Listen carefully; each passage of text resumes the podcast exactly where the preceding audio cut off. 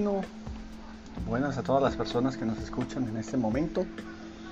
Damos inicio a, a los programas de los estudios bíblicos sobre las escrituras y como todo debemos entender cuál fue el principio de este mundo y de los cielos. En las escrituras, en la palabra de Dios, dice en Génesis, el principio, dice Génesis 1.1, en el principio creó Dios, creó Elohim los cielos y la tierra. Esta palabra en el principio en hebreo habla sobre Berechip y encierra muchas verdades en el cual nos da a entender el inicio y el comienzo de las cosas. Pero que ese origen de las cosas nacen de la esencia de Dios. Que no hay nada por fuera de lo que es el Dios de Israel. Y ese es el resultado, que dice que en el principio Dios mismo creó. De la nada comenzó a crear. Creó los cielos y de la tierra. Los cielos y la tierra.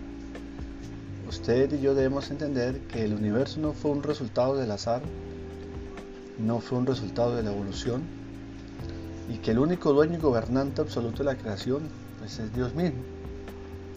Es ahí donde usted debe entender que aunque una persona sea arrogante o orgullosa o autosuficiente, no va a tener el nivel de elevarse como al Padre Celestial. Por eso usted debe entender que todo lo creado viene de parte de Dios.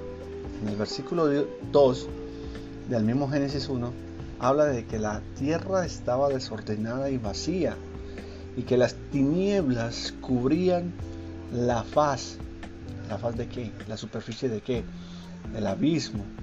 Y fuera de eso, que esa tierra estaba desordenada, estaba vacía, pero que el Espíritu de Dios se movía sobre la superficie de las aguas. En este versículo se narran tres características de la creación. El primero que está desordenada, el segundo que está vacía y el segundo es que hay tinieblas.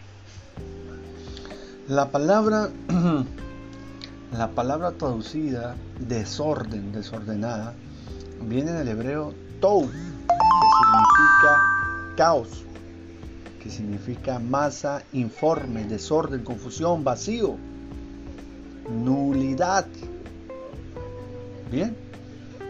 Y que aparte que está vacía, está desordenada, estaba vacía y vacía viene de la palabra bohu. Y bohu habla de ese vacío, de esa vacuidad, de una, de una ruina indistinguible. Y la tercera característica son las tinieblas.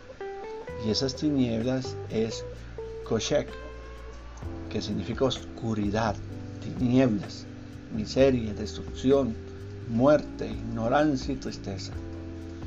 Entonces, en los versículos siguientes, y eso va a ser para los siguientes estudios, vamos a ver cómo nuestro Padre Celestial comienza a ordenar todo eso, porque no va a crear nada y no va a ordenar nada sin que se pare ese desorden, sin que quite ese desorden, sin que quite ese vacío y sin que se vaya las tinieblas. Bueno, así que para nuestras vidas también debemos entender que puede haber áreas en desorden, pueden haber sentimientos vacíos y puede, dar, puede haber algo en el alma de tinieblas. Y por eso es necesario que la luz de Dios, la luz de su palabra, entre para que se esparza todas aquellas tinieblas y se vea la condición de nuestras vidas. Y que usted y yo somos el producto de lo que Dios ha hablado por medio de sus labios, por medio de su voz. Bendiciones.